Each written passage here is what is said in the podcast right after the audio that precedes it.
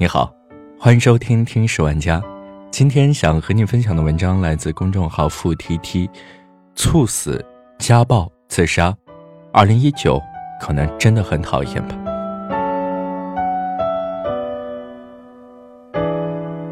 这两天看热搜，每一眼都像一记闷棍。先是韩国明星具荷拉在家中死亡，才一个多月前，具荷拉的好友崔雪莉自杀身亡。那时候，曲赫拉还说：“姐姐会带着你的努力活下去。”可现实告诉我们，活着对一些人是常态本能，对另一些人却是千钧重担。然后，网红雨芽勇敢地站出来，控诉男友坨坨的疯魔教有家暴行为。我看了视频，在对家暴的联想变成电梯里拖拽那种直观的画面，只能说又愤怒又难过。想想我们这些和家暴无关的人，连视频都不敢点开，有那么多家暴的受害者，却在亲身经历这些啊。更可怕的是，雨芽在一年中被殴打过五次，严重到尾椎受伤送进医院。当这样的人勇敢站出来，告诉我们家暴其实就潜伏在我们的真实生活里，还有人故作冷静地问：“你挨打怎么不报警？”警察给予我们安全感，但不是所有问题都能靠警察解决。家暴是亲密关系中非常复杂且难以处理的问题，除了少数能通过报警和司法程序解决，更多需要依靠社会救助。而且，哪怕救助调解，也难保不会复发，甚至变本加厉。旁观者一句“转身离开就好了”，说的再轻巧，当事者的生理痛苦和内心。永远是无法感同身受的。如果我们无力改变什么，至少可以善良一点。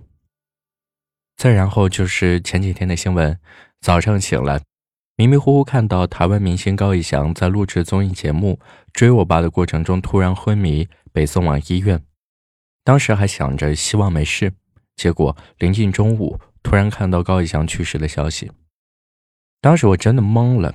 一来，高以翔在我的印象里是个身材管理非常好的人，也就是说他健康且自律；二来是高以翔一九八四年生人，也就三十多岁，又没有什么大病史。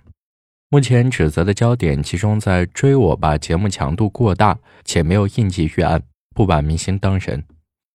明星也是人，忙的时候一天飞三个城市，连续工作十几个小时是家常便饭。所获虽然比普通人多，但付出也着实不少。发生这样的悲剧是每个人都不愿意见到的事。这件事刷爆了我的朋友圈，相信你们也一样。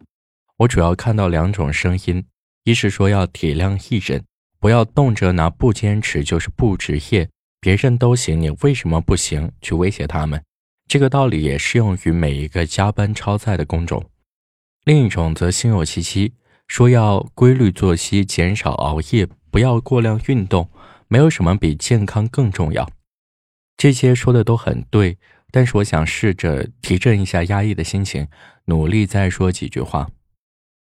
我比高翔小三岁，今年也三十二了，在这个年纪，大概率都参加过葬礼，慢慢的和祖辈告别了。每次去殡仪馆，无论是否是和自己有关，看到活生生的人离开。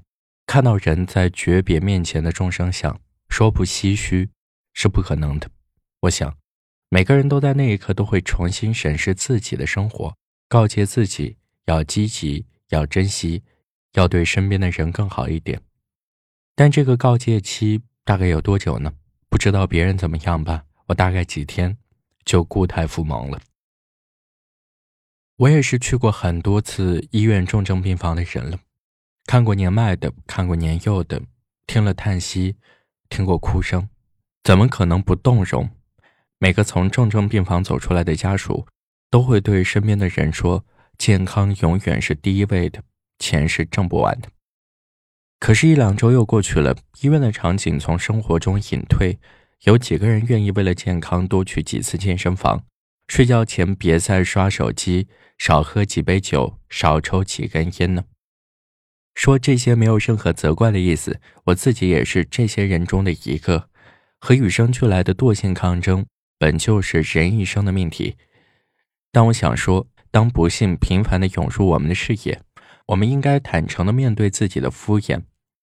当我们说着那些人人都懂的道理的时候，希望我们是真的去做，真的去坚持。年关多少有些伤势的氛围，二零一九也是真的多事。接二连三的治愈事件，让身边不少人感慨讨厌二零一九。我也不喜欢二零一九，但我知道，如果真的不调整自己，我的二零二零也不会好到哪里去。如果痛苦是人生的主题，希望痛苦能通感。面对他人的痛苦，我们能够不再轻易的凸显自己的高明，哪怕不能理解，至少多一点陪伴和鼓励。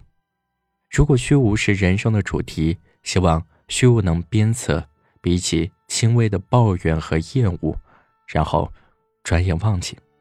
希望我们说过的话、有过的感触，最终能转变成切实的行动。如果二零一九很讨人厌，希望二零二零的我们。都会变成更好的自己，因为只有这样，才会有更好的年景和人间。愿伤痛和伤势远离，愿我们都真诚面对自己，和你们一起共勉。